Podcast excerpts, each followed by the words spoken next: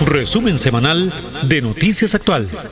Con lo más destacado que aconteció a nivel nacional e internacional. Resumen semanal de Noticias Actual. Con la responsabilidad y veracidad que caracteriza a Noticias Actual.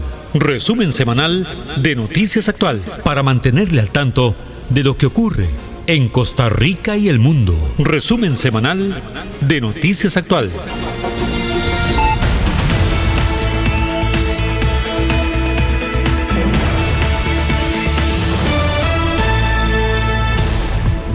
Hola, ¿qué tal? Muy, pero muy buenos días. Que tengan un feliz eh, sábado y un buen fin de semana. Iniciamos con mucho entusiasmo, como siempre, el resumen semanal de Noticias Actual. Hemos recopilado eh, los hechos más importantes acontecidos en nuestro país en esta semana que estaba por culminar, iniciando eh, prácticamente desde la noche del domingo 18 hasta culminar eh, con este viernes recién pasado. Por supuesto que la noticia es como un organismo vivo, a cada momento está ocurriendo y no tiene horario definitivamente. Los periodistas sí, es algo que siempre hemos defendido porque un tiempo de explotación laboral en nuestro país y, ha habido y creo que todavía prevalece en algunos sectores, en algunas áreas de trabajo donde con la consigna de que la noticia no tiene horario, se eh, obliga, a, sobre todo a jóvenes periodistas que hacen su práctica o vienen saliendo de las universidades, a trabajar a deshoras, extenuados,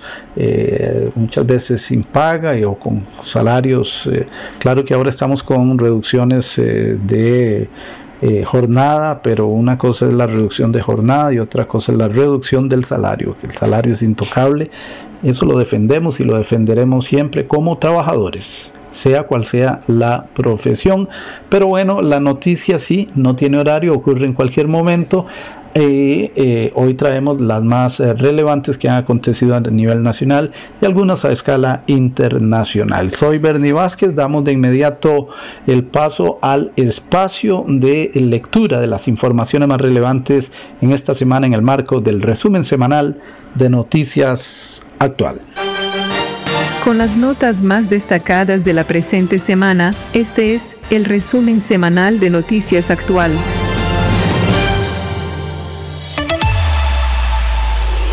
Bien, en efecto, iniciamos con el detalle de las informaciones. La semana inició en el ámbito de la política con los cuadros verde y blancos y azules, conformados de cara a la convención de junio próximo, a fin de escoger los candidatos a la presidencia de la República en una y otra agrupación.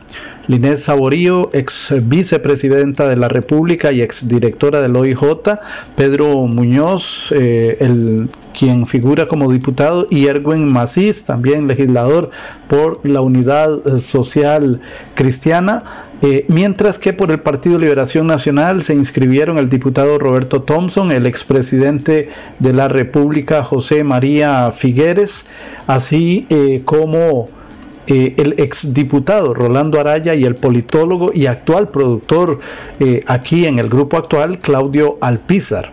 Los liberacionistas tendrán su actividad electiva el 6 de junio, mientras que la unidad lo hará una semana después.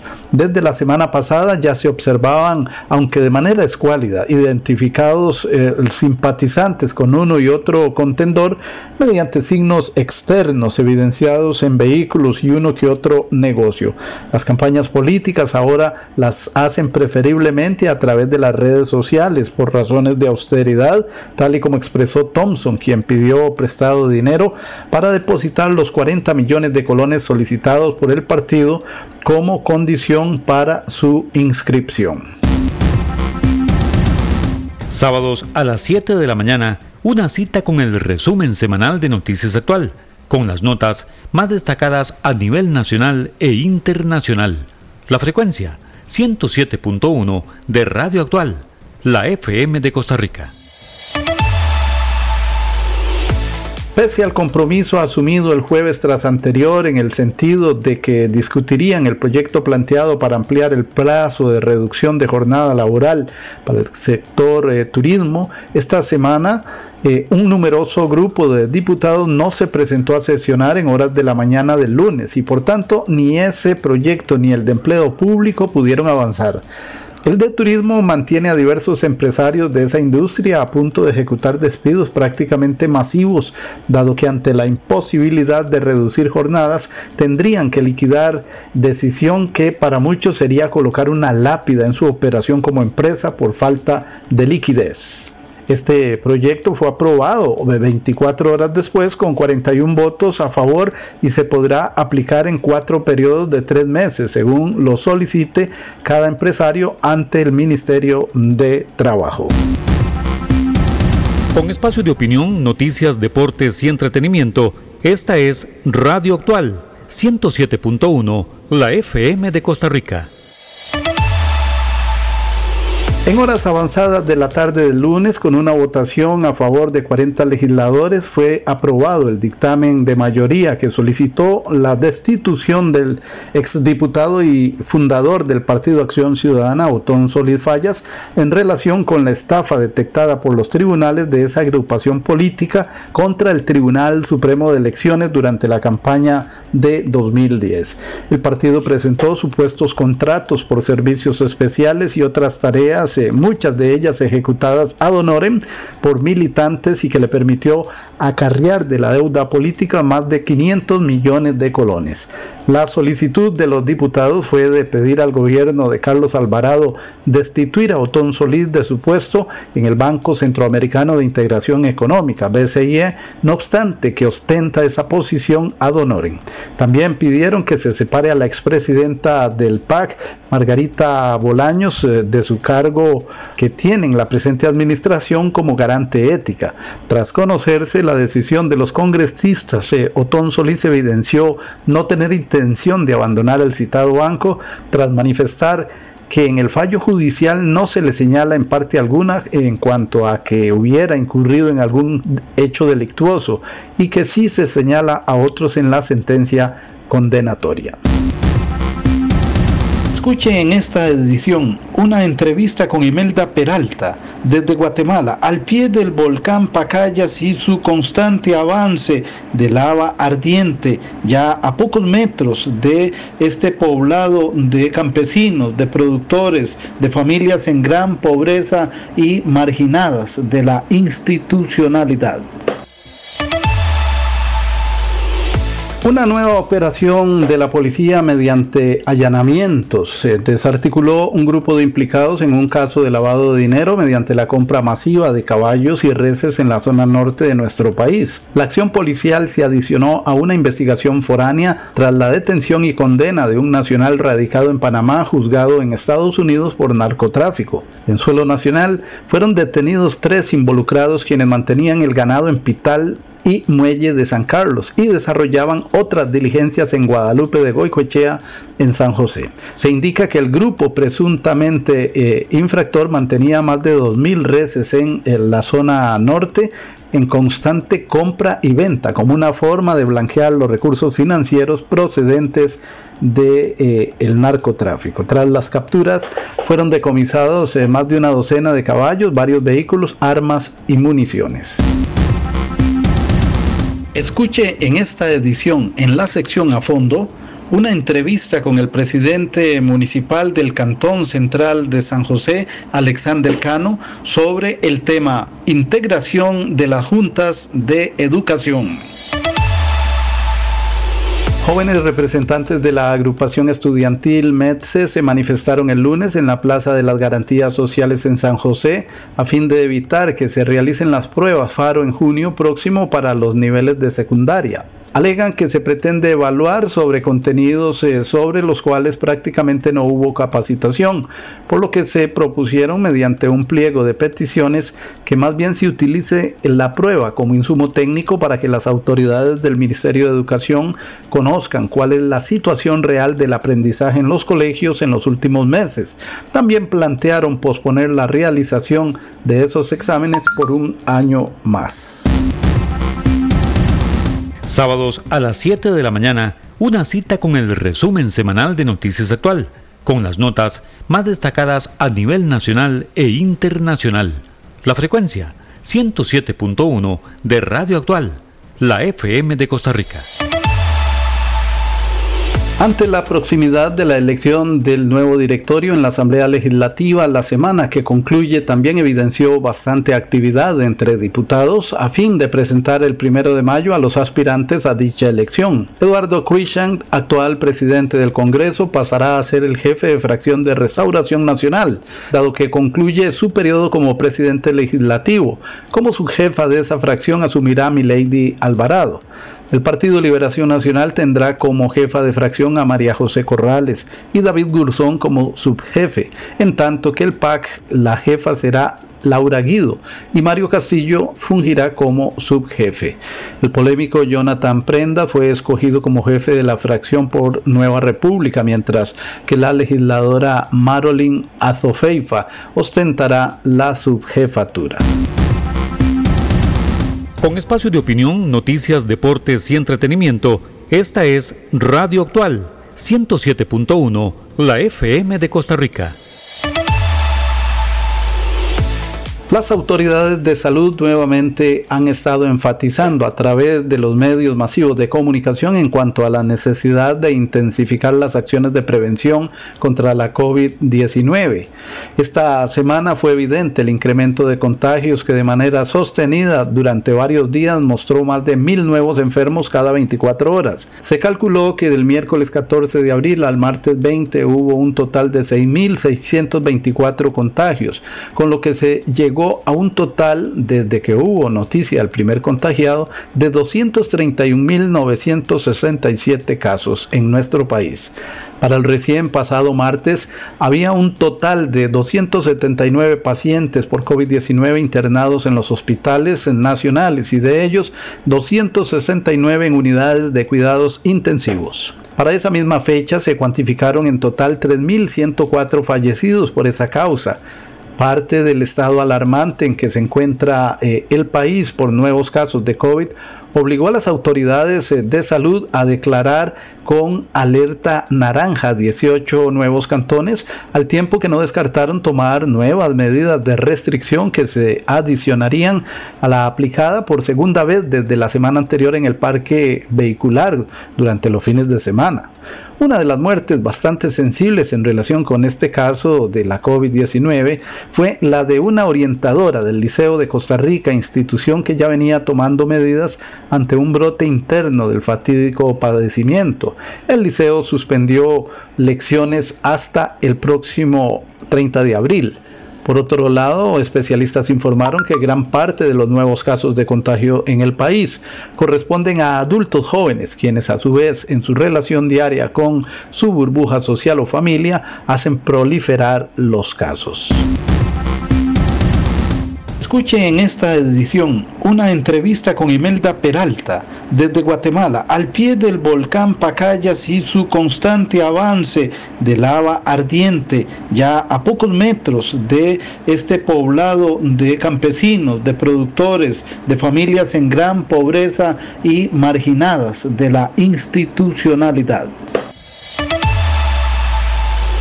Otro grupo dedicado al robo de combustible fue desarticulado mediante una serie de acciones de la Policía Judicial. Se trata de una banda que, según la investigación, evidenciaba toda una organización con distribución de funciones para delinquir. Los implicados aprovechaban algunos sectores solitarios por donde está ubicado el poliducto en Punta Arenas, Tres Ríos, San Blas de Moravia y Cervantes para realizar las tomas ilegales, principalmente en horas de la noche. En total fueron detenidos 20 implicados, tres de ellos en Ujarrás, Paraíso y Taras eh, de Cartago y los restantes en Turrialba, Limón, Cartago Centro y La Unión. El grupo era seguido por las autoridades desde principios del año recién pasado y se estima que habrían sustraído más de 6.000 galones de combustible.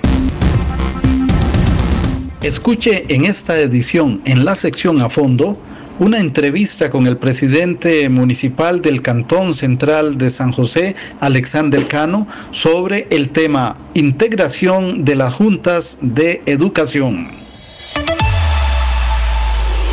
Con la presencia del matrimonio presidencial fue inaugurado el día jueves en Carrillo, Guanacaste, el radar espacial Costa Rica, proyecto que se logró poner en operación en menos de un año utilizando mano de obra nacional.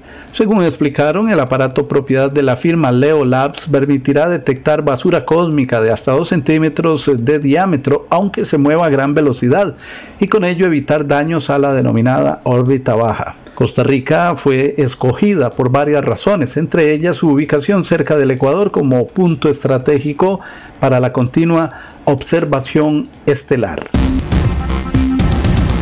Escuche en esta edición una entrevista con Imelda Peralta desde Guatemala, al pie del volcán Pacayas y su constante avance de lava ardiente, ya a pocos metros de este poblado de campesinos, de productores, de familias en gran pobreza y marginadas de la institucionalidad. El acuerdo de Escazú que fue firmado en nuestro país el 4 de marzo de 2018, ahora no cuenta con pleno apoyo de los sectores. Diputados de las bancadas social cristiana y de Nueva República en número de 15, se pusieron a ese, eh, se opusieron más bien a ese proyecto tras considerar que lejos de generar una posibilidad para garantizar la implementación de los derechos de acceso a la información ambiental, la participación pública en los procesos y toma de decisiones ambientales, así como el acceso a la justicia en asuntos de, asuntos de esa índole, más bien pretende imponer trabas al sector eh, privado. También se opusieron representantes de las cámaras de industrias, la Unión Costarricense de Cámaras y la Cámara de Industria Alimentaria. Escuche en esta edición, en la sección a fondo, una entrevista con el presidente municipal del Cantón Central de San José, Alexander Cano, sobre el tema integración de las juntas de educación. El conocido alcalde del Cantón Central de Heredia, José Manuel Ulate, fue detenido por agentes del OIJ, dado que se le acusa de un hecho de presunta violación y privación de libertad agravada en perjuicio de una joven menor de edad. De acuerdo con la acusación, los hechos habrían ocurrido en 2019 cuando la denunciante habría acudido a la residencia del funcionario con el fin de entregar algunos documentos, dado que estaba buscando trabajo. En otro hecho, Ulate también es investigado porque presuntamente ordenó a miembros de la policía municipal de esa comuna dejar en libertad a un implicado tras la petición que le hiciera una amiga suya que es abogada tiene una idea emprendedora para desarrollar una empresa. El Instituto Nacional de Aprendizaje pone a su disposición en Heredia, Cartago, Zona Norte y Limón los centros de fomento emprendedor. Estos centros le ayudarán a iniciar con ese proyecto empresarial. Para más información comuníquese al teléfono 2210-6770. INA, tecnología e innovación para la empleabilidad. Clínica Auditiva Audinza SA. Escuche y entienda mejor en cualquier ambiente sonoro. Con lo último en tecnología y estética para audífonos. Consulta gratuita para adultos mayores. Recibimos recetas de la caja. Clínica Auditiva Audinza SA. Atendido por la reconocida audióloga, la doctora Silvia Bonilla. Solicite su cita al 4000 1126 4000 1126 o al WhatsApp 8747 2662 8747 2662. Estamos diagonal a admisión del Hospital Calderón Guardia, Centro Médico Santa Clara, también en Heredia y Escazú. Clínica Auditiva Audinza SA.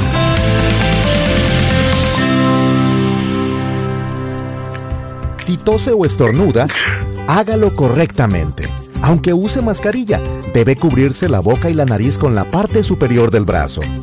Después, lávese las manos con abundante agua y jabón.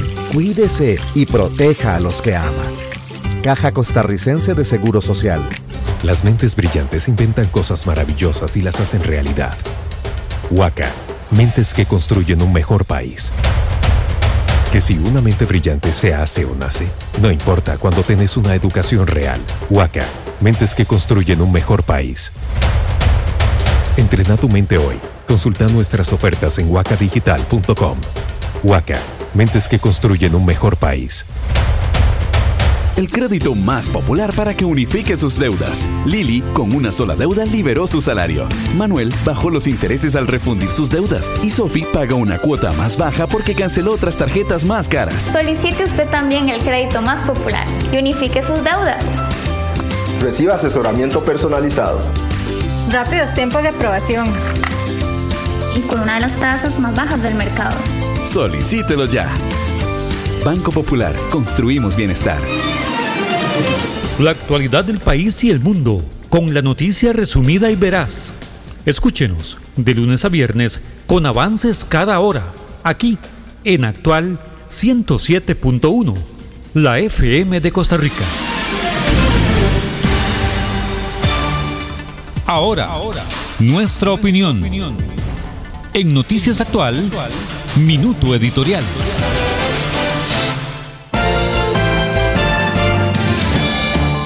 Esta semana las autoridades policiales detuvieron cerca de una veintena de implicados en un hecho más, en una investigación más por robo de combustible. Es una más, reiteramos, de investigaciones que diríamos que desde los últimos dos o tres años se vienen intensificando por robo de combustible. El escenario de esas sustracciones es el mismo.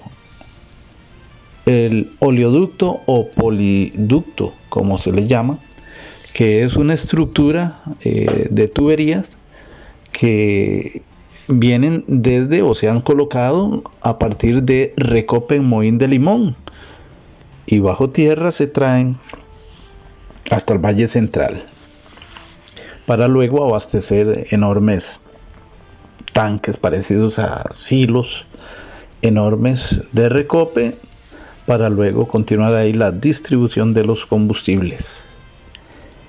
Sin embargo, y a pesar de las investigaciones y que hay gente detenida, nosotros nos planteamos, ¿por qué hasta en los últimos 36 meses, por decir algo, es que se han intensificado las investigaciones de estos robos. El poliducto tiene muchas décadas de existir, de funcionar. En nuestra agenciosa tarea de cubrir eh, sucesos, en varias ocasiones fuimos a algunos sitios por el sector de Moravia, eh, Alajuela creo, más si mal no recuerdo, porque hubo accidentes que rompieron parte de la tubería y aquello ponía en peligro. En una ocasión fue cerca de la ruta 1, la General Cañas, en otra por eh, la localidad de San Blas, en Moravia. El punto es que hay 20 detenidos, varios de ellos operaban en Cartago, pero las sustracciones las realizaban en Punta Arenas, precisamente en Moravia, así como en Cervantes de Cartago. Y luego ha trascendido que mucho de este combustible es para abastecer al narcotráfico. Porque no es cualquier combustible. Primero, los que sustraen el combustible no son aprendices. Es gente que sabe cómo sustraerlo, cómo cortar la tubería y cómo seleccionar el combustible. Porque el que utiliza el narco para eh, los vuelos es, un combustible diferente, es, es eh, combustible para avión. Esto hace que esta situación sea aún más grave por años hemos dicho que nuestro país ha servido de puente para el narcotráfico, igual que de bodega. Hoy por hoy es una gran bodega. Casi que no hay semana en que no se descubra dónde está aglutinada las cantidades eh, de kilos de droga que viene del sur y va para el norte. Pero como puente, desde hace cuántas décadas también escuchamos que es utilizado en nuestro país. ¿Qué ocurre? ¿Por qué hasta ahora se habla más, se difunde más que hay investigaciones sobre quienes roban combustible? Cuando, repito, el poliducto tiene décadas de estar, de operar. ¿Cuántos galones, no litros, cuántos miles de galones han sustraído? Y además de sustraerlo, que afecta a Recope y consecuentemente al erario público, aporta, alimenta la operación ilícita del narcotráfico. Y nos deja nada más la inquietud. No con ello queremos decir que es que haya ahí una organización eh, tanto desde fuera como dentro de las policías de manera sistemática. No descartamos que desde funcionarios del mismo Recope, gente que ha trabajado, que ya no está, pero que sabe cómo trabajar en esas áreas de la estructura del poliducto, gente que sabe desde el punto de, eh, vista administrativo qué cantidades que del producto hay y pasa la información. Y no descartamos que misma gente de la policía esperemos que no sea de manera sistemática que ya desde dentro de las autoridades de las entidades durante años haya permanecido organizado este tipo de delito que repetimos ha sustraído una cantidad importante de esta materia para una entidad que por cierto es criticada a menudo por su burocracia, por los gastos, por sus privilegios y demás. La reflexión es ¿Por qué se han intensificado las investigaciones policiales hasta en los últimos años por la sustracción de combustibles? Y pareciera que hasta ahora es que hacen ese ligamen, surgió la idea de que es que se estaba abasteciendo el narcotráfico. Un tema más que lo dejamos para la reflexión aquí en este espacio editorial en el marco del resumen semanal de Noticias Actuales. Gracias. Bueno, y nos vamos hasta las faldas del volcán Pacayas en Guatemala, concretamente en San José, localidad de San José Patrocinio. Esto pertenece al departamento de Escuintla, en esa nación centroamericana ya limítrofe con en México. El volcán Pacayas viene generando una intensa acción eruptiva desde hace meses. Eh, tenemos noticia que desde noviembre está bajando lava de ese coloso y cada vez se acerca más a un pequeño pueblo de productores, campesinos y demás. Eh, doña Imelda Peralta es precisamente una pequeña productora que ella ha visto cómo viene encimando este material incandescente cada día desde noviembre. Sin embargo, en las últimas 24 horas han experimentado una situación diferente. Imelda, por favor, cuéntenos qué es lo ocurrido en las últimas 24 horas. En las últimas 24 horas lo que ha pasado es que está aldea San José del Rodeo, donde está a 250 metros la lava, a punto de que llegue a todas sus viviendas, que es lo único que tenemos, porque es lo único que tenemos y estamos acostumbrados a vivir en ese lugar. Si queremos delincuencia, está fuera de cualquier peligro de agencias, ¿verdad? Solo es el coloso el que nos mata durante cinco meses ya. Empezó desde el 13 de noviembre hasta el día que todavía está prendido. Dios dirá si se va a quedar ahí o va a seguir.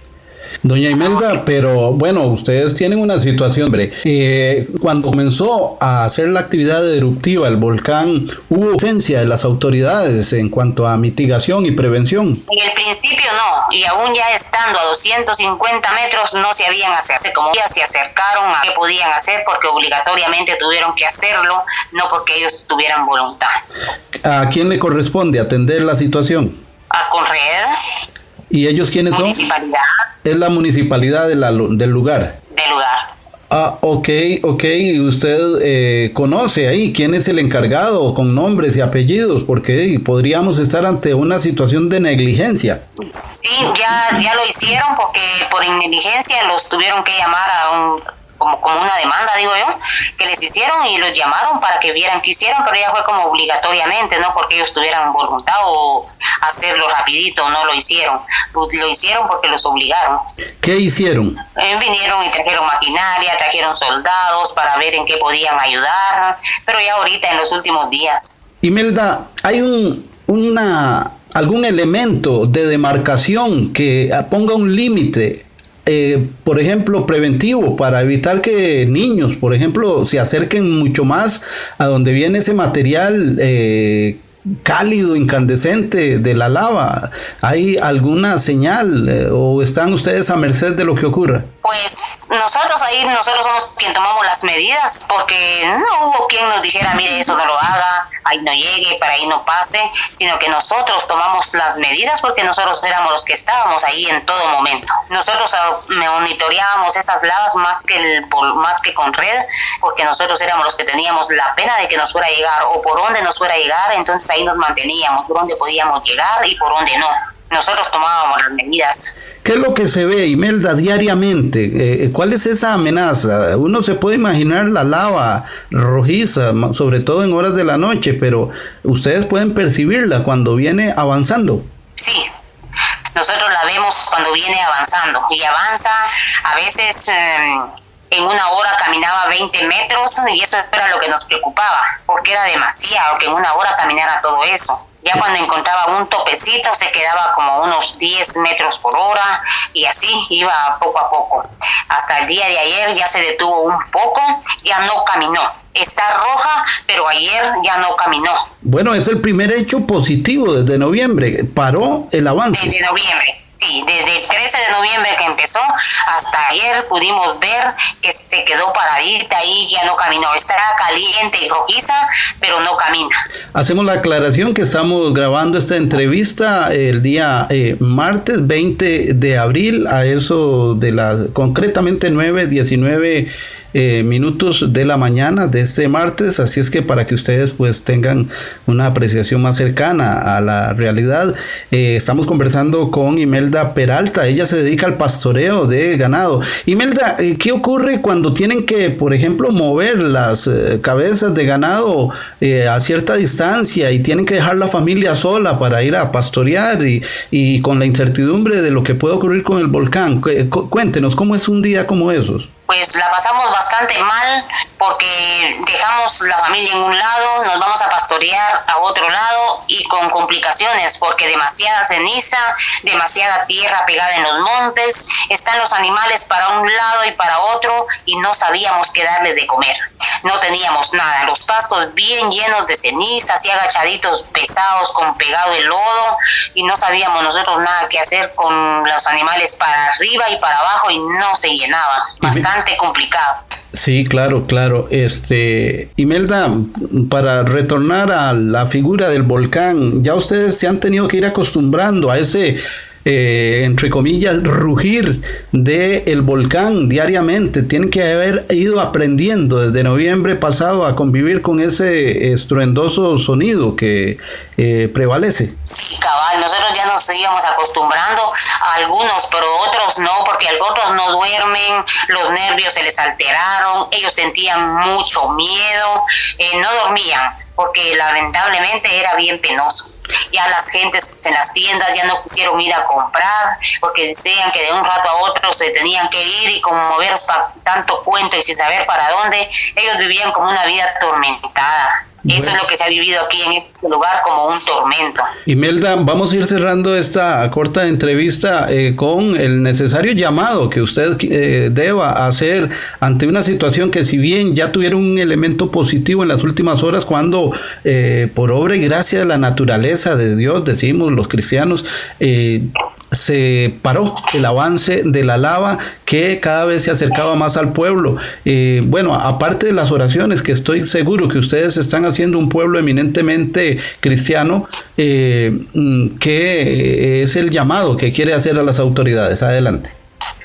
Pues yo nada más lo que les quería decir que si alguien está en su posibilidad ayudar a algunas personas de las que realmente se quedaron sin nada, no saben a dónde llevar sus cabezas de res, tal vez no son cantidades, pero lo poco que tienen, la finca se las dejó terminadas, es finca de doña Felisa Orellana, finca de don Víctor Samayoa, don Víctor Peralta, don Bartolo Peralta, son fincas que quedaron inservibles y no les quedó nadita de pasto, un bordito por ahí aislado, les quedó nada más y ellos completamente fueron destruidas sus terrenos, don Byron, don Stanislao, esas fincas quedaron destruidas, no les quedó nada bueno, solo quedó piedra. Eh, bueno, usted hace ese clamor por ayuda. ¿Con quién deben contactarse? Nosotros transmitimos aquí en Costa Rica, pero con mucho gusto lanzamos esta señal para el mundo, para que tenga la buena voluntad de colaborar. ¿Cómo se haría? Pues igual me pueden contactar a mí, estoy en el lugar, los conozco a todos, eh, yo soy vecino de ellos en ese lugar. Eh, de un número, tal vez, alguna dirección o el número telefónico.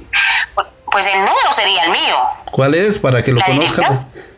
Tal vez el ah, número que lo conozca el público. Es 4291-4131. Bien, eh, repítalo, recordemos que usted está en Guatemala. repítalo, por favor es 42, es más 512 42 91 4131. Bien, el más 502 es el código internacional. Bien, Imelda, eh, agradecerle que eh, pues nos haya atendido. Esperamos que mejore la situación y que ese elemento eh, positivo que están percibiendo en las últimas horas se detuvo, el avance de la lava, sea la premonición de que van a mejorar la situación. Primero Dios, así será. Gracias de nuevo a Imelda Peralta desde Guatemala. Esta comunicación la hemos hecho hasta la falda del volcán Pacayas que sigue en erupción en eh, San José de Patrocinio, perteneciente al departamento de Escuintla, Guatemala. Continuamos aquí con más. Adelante, compañero.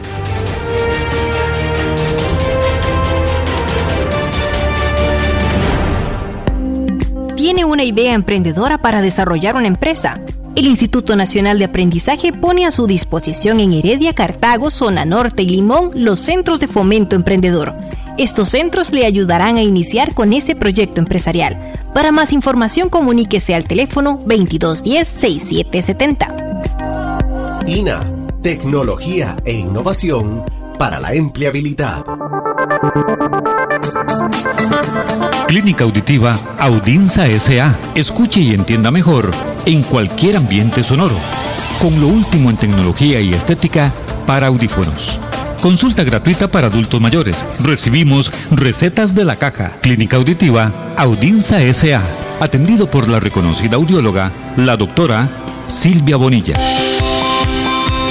Solicite su cita al 4000 1126 4000 1126 o al WhatsApp 8747 2662 8747 2662. Estamos diagonal a admisión del Hospital Calderón Guardia, Centro Médico Santa Clara, también en Heredia y Escazú. Clínica Auditiva Audinza SA.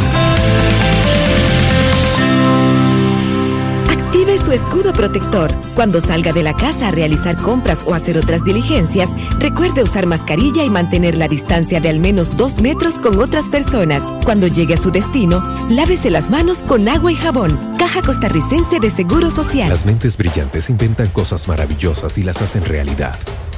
Huaca, mentes que construyen un mejor país. Que si una mente brillante se hace o nace, no importa cuando tenés una educación real. Huaca Mentes que construyen un mejor país. Entrena tu mente hoy. Consulta nuestras ofertas en wacadigital.com. Waca, mentes que construyen un mejor país. El crédito más popular para que unifique sus deudas. Lili, con una sola deuda, liberó su salario. Manuel bajó los intereses al refundir sus deudas. Y Sophie paga una cuota más baja porque canceló otras tarjetas más caras. Solicite usted también el crédito más popular y unifique sus deudas. Reciba asesoramiento personalizado. Rápidos tiempos de aprobación. Y con una de las tasas más bajas del mercado. Solicítelo ya.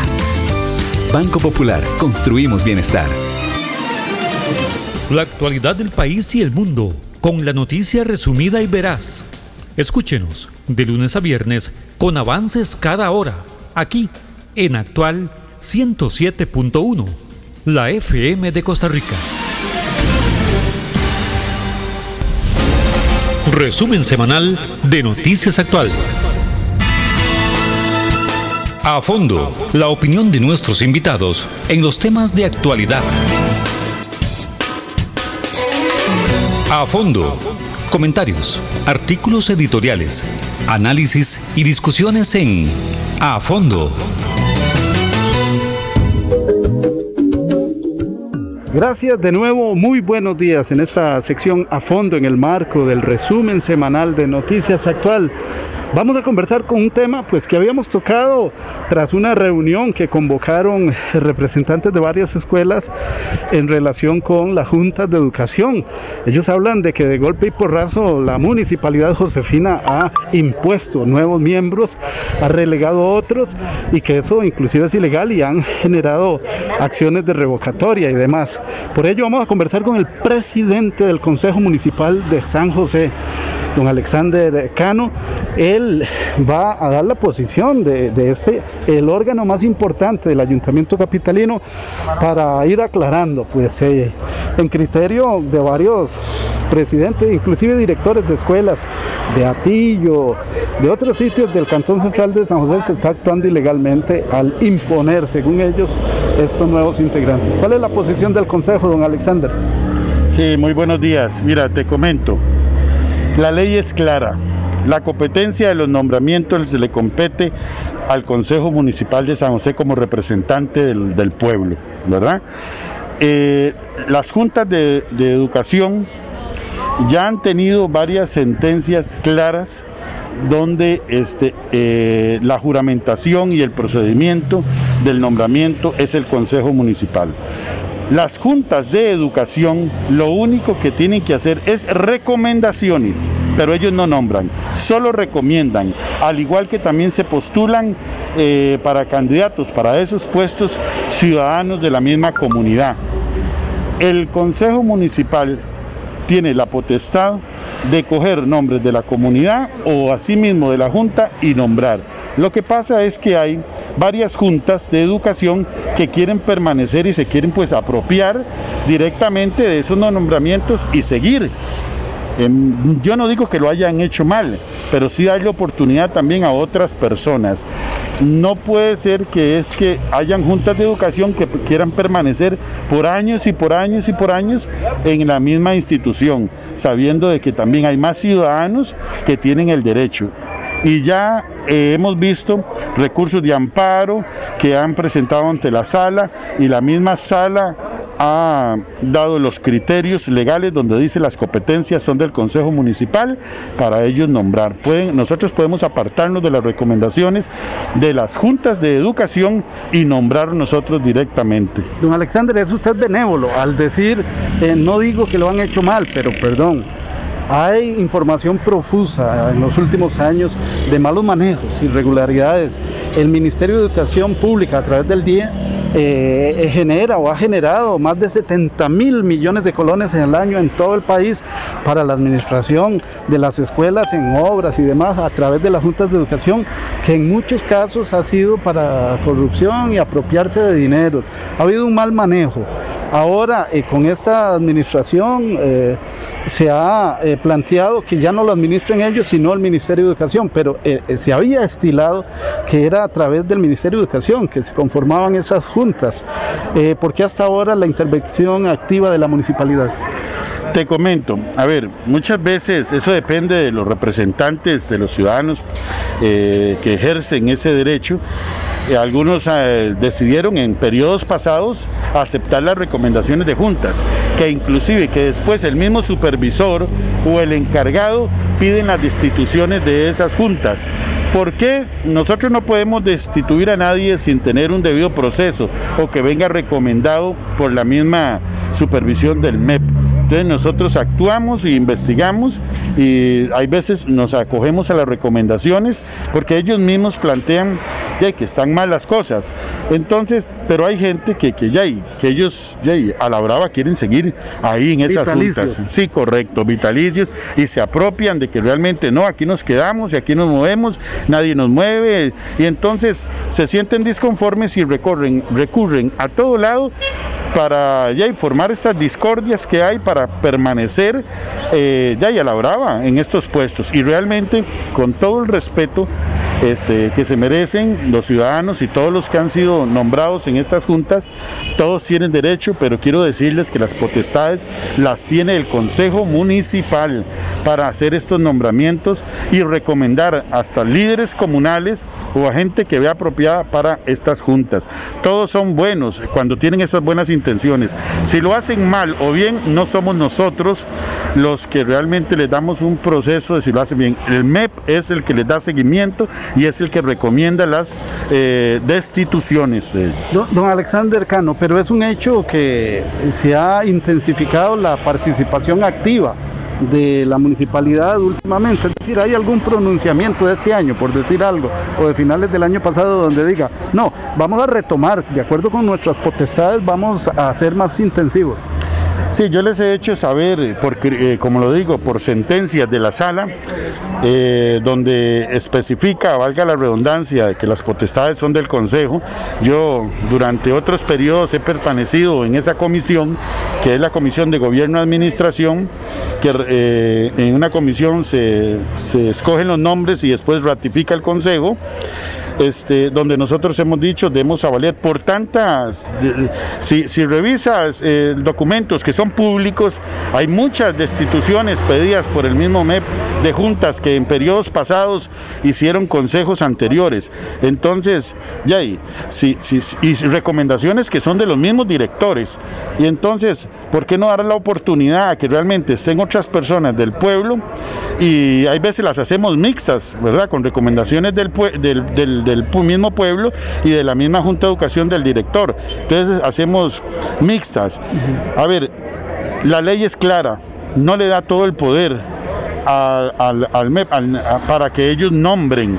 Tiene, nos da a nosotros como representaciones del pueblo para nombrar. Recordemos bien claro que las juntas de educación son los que administran la infraestructura y los fondos públicos. Los directores son solamente administrativos. Ellos con sus docentes y sus alumnos los tiene que velar. El, que, que estén bien, ellos este, son una junta de educación, los representantes del pueblo. tiene que existir una buena relación entre director y junta, ¿verdad? Para que las cosas marchen muy bien, pero la ley es clara, no le da al director la potestad de nombrar y ni siquiera ni de votar en una junta de educación porque estaría coadministrando. Son los representantes del pueblo los que tienen que administrar fondos públicos y velar por la infraestructura del centro de educación y eso lo nombra el Consejo Municipal de San José, los señores regidores. Sin embargo, dicen quienes se oponen a esta posición que se trata más bien de que ustedes quieren pagar favores políticos, sobre todo en este año político. No existe porque te voy a decir, cuando uno nombra, no nombra un regidor, lo nombran en el plenario por mayoría calificada, por hasta por 8, por 9 votos de 11 regidores, nombran a las juntas. Si, si te ves, favores políticos tendrían que nombrar solo de un partido, y ahí se nombran personas de la comunidad este, sin favores políticos, sin saber el color de la bandera, porque tiene que llegar en un consenso las votaciones de los diferentes partidos políticos que están en el pueblo para lograr tener esa mayoría eh, para nombrar esa esas, juntas de educación, tiene que ser un consenso entre todos los partidos políticos. Entonces, como lo ves, no hay favores políticos direccionados solo para una persona, son todos los partidos. Ahora, don Alexander, para ir eh, cerrando, em, producto de ya de esta intervención y que ustedes han retomado potestades legales que tienen, eh, se ve un mejor trabajo. Ya este año 2021 las juntas de educación están trabajando mejor, tienen recursos o están quedando los niños sin alimento en los comedores, por ejemplo.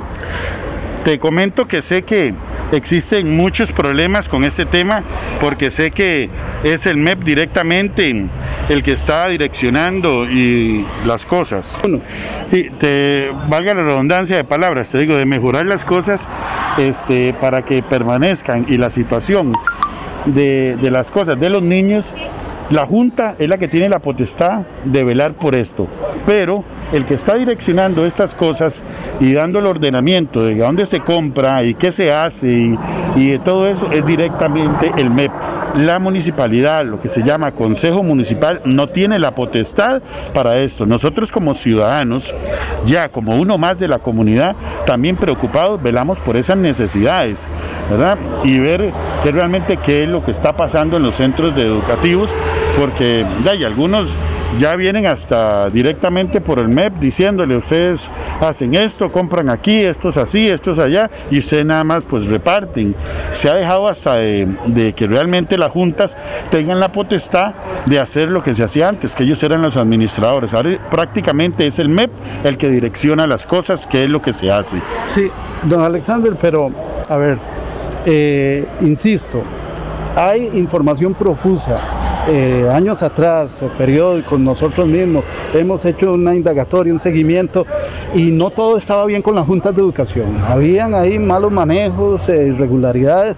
Hablar, reitero, más de 70 mil millones en un año que no se sabía cómo se movían.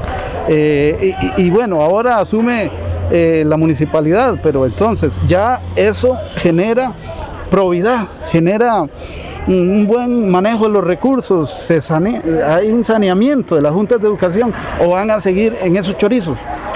Yo te comento, a ver, yo no te puedo decir si, si, está pasando esto o no está pasando. Lo que sí sé es que al Consejo Municipal llegan las quejas a la, presidencia de gobierno de administración, que es presidida por el compañero Lenín Barrantes, el señor regidor eh, de esa comisión, hemos recibido eh, que nos piden audiencias de gente, los mismos directores de las juntas anteriores, de que había un mal manejo. No digo en todas, en algunas. Y directores que lo recibíamos dando quejas de las juntas, que querían un cambio, que algunas se mantenían ya por mucho tiempo y que ya estaba bueno, que tenían que haber cambios. Pero algunos eh, de estos compañeros pues, de ciudadanos no lo entienden y ellos a la brava, pues como te digo, ya y quieren permanecer ahí. Y si no es así, pues empiezan a hacer estas revolutas que han estado haciendo. Pero realmente todo acaba. Un día nosotros igual dejaré, dejaré de ser presidente, dejaré de ser regidor y sabré que tengo que irme para la casa y, y vendrá otro y asumirá esta responsabilidad. Igual ellos tienen que saber de que eso es un periodo de tiempo y que tienen que hacer lo mejor por nuestros estudiantes, ¿verdad? Pero que también eh, es por un periodo. Uno no puede adueñarse de una, eh, de una institución, de algo. Esto es solamente por periodos. Sí, yo creo que el tema, pues por supuesto que no concluye. Vamos a abordar en algún momento a don Lenín, eh, como conocedor también de esta materia, para dar esas respuestas que ya le explicaba, tuvimos conversación con varios directores y, presidentes de las juntas de educación y ellos dicen que lo que se trata es que se metió la política, ¿verdad? Usted ya ha refutado ese concepto de que no es para, y que hay una constitución mixta, una integración mixta, me imagino que va balanceada, inclusive hasta por cuestiones de género. Para ir cerrando, don Alexander Cano. Vuelvo para terminar un poco con esto. En la realidad, sí, la ley, vuelvo a facultar, la ley nos da dos poderes, el administrativo y el tema político. Y el político es el que le da la ley las facultades de nombrar a sus representantes del pueblo para que no sea coadministrativo, que los administradores lleguen a coadministrar. Tiene que ser gente que no sea asalariada, que administre fondos públicos. Así es. Gracias a don Alexander Cano, eh, tema que retomaremos en eh, algún momento, en otro momento. Eh, esto ha sido a fondo hoy en el marco del resumen semanal de Noticias Actual. Resumen semanal de Noticias Actual.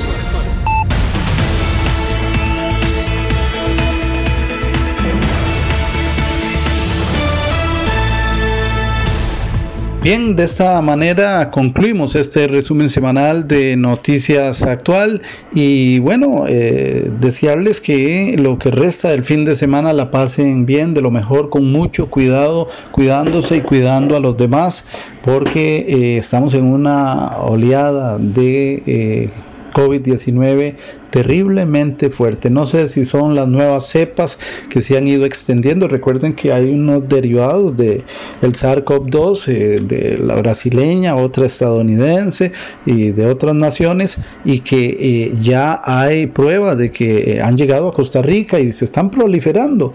Si bien tenemos la vacuna, no es tiempo de relajarnos, eh, no es tiempo. Tenemos que descansar porque el trabajador merece mínimo un día de descanso a la semana y esto como una forma mm, de cuidar su salud.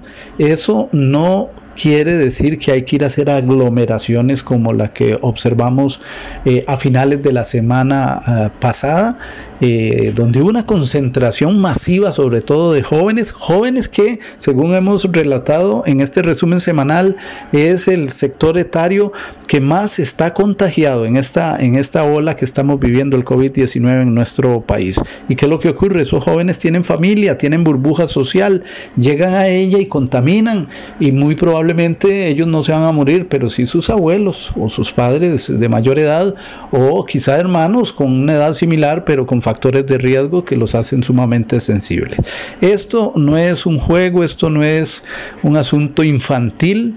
Al infante, al niño se le perdona incurrir en errores porque está empezando la vida, no sabe mucho de prudencia ni de expectativas, pero los adultos, esos adultos jóvenes que están con plena energía mental, emocional, física, caramba, pongamos las barbas en remojo, cuidemos la salud, cuidemos al país. No es que se quieren desarrollar, tener una vida normal, cómoda, porque todos procuramos vivir lo más cómodamente posible y de la manera más justa debemos hacerlo. Y una forma de hacerlo de manera eh, con justeza, con justicia, es con prudencia, con, con amor al prójimo. Y el prójimo no anda largo, el prójimo como les digo, es su abuelo, su abuela, su mamá, su hermano. Usted mismo debe cuidarse y quererse. Así es que viene una semana terrible, ya hemos visto cómo prácticamente colapsado el sistema hospitalario. Eh, movimientos de aquí para allá de hospital a otro hospital donde se atiende de manera especializada los pacientes críticos con COVID porque de donde vienen ya no hay camas COVID, ya no hay cómo ponerles un respirador y entonces, a cuidarnos, amigas, amigos, oyentes. Concluimos de esta manera este resumen semanal de Noticias Actuales. Soy Bernie Vázquez, que pasen buen día. Resumen semanal de Noticias Actual, con lo más destacado que aconteció a nivel nacional e internacional. Resumen semanal de Noticias Actual, con la responsabilidad y veracidad que caracteriza a Noticias Actual. Resumen semanal de Noticias Actual para mantenerle al tanto de lo que ocurre en Costa Rica y el mundo. Resumen semanal de Noticias Actual.